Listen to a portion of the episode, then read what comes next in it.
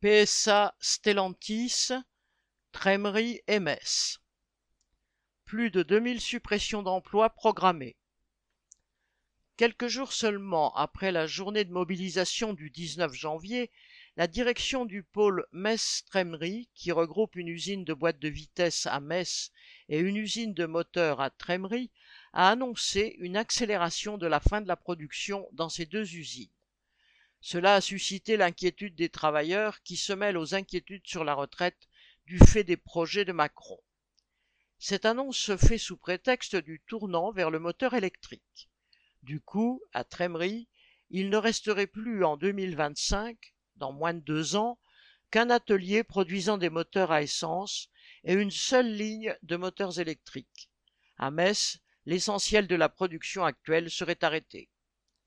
La direction se veut rassurante, prétendant que la production de moteurs thermiques serait remplacée par celle de moteurs électriques à Trémery dans une filiale appelée e-Motors.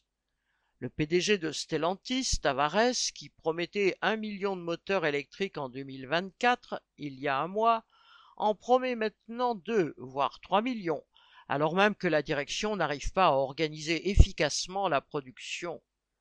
Les promesses n'engagent que ceux qui y croient.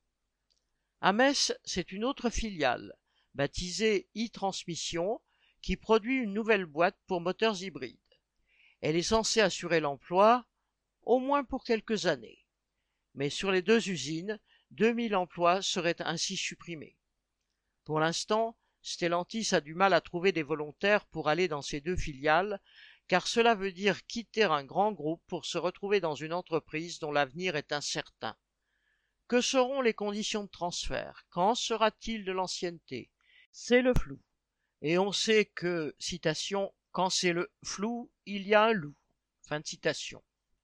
En tout cas, pour cette année 2023, il y a beaucoup de commandes de moteurs et de boîtes. Une pluie d'heures supplémentaires est annoncée, ainsi que le recours aux travailleurs intérimaires, sans qui les usines ne fonctionneraient pas. Stellantis veut user jusqu'à la corde les installations, plus qu'amorties, tant de Metz que de Trémery. La direction se réfugie derrière les décisions européennes et gouvernementales d'arrêter toute vente de véhicules équipés d'un moteur thermique en 2035. Mais elle, elle veut arrêter la production du thermique à Metz et Trémery déjà dix ans avant. En fait, la raison est qu'elle ne veut pas y investir un centime pour mettre les moteurs thermiques aux normes européennes Euro 7 plus restrictives en matière de pollution. Tout pour les dividendes, c'est la consigne chez Stellantis.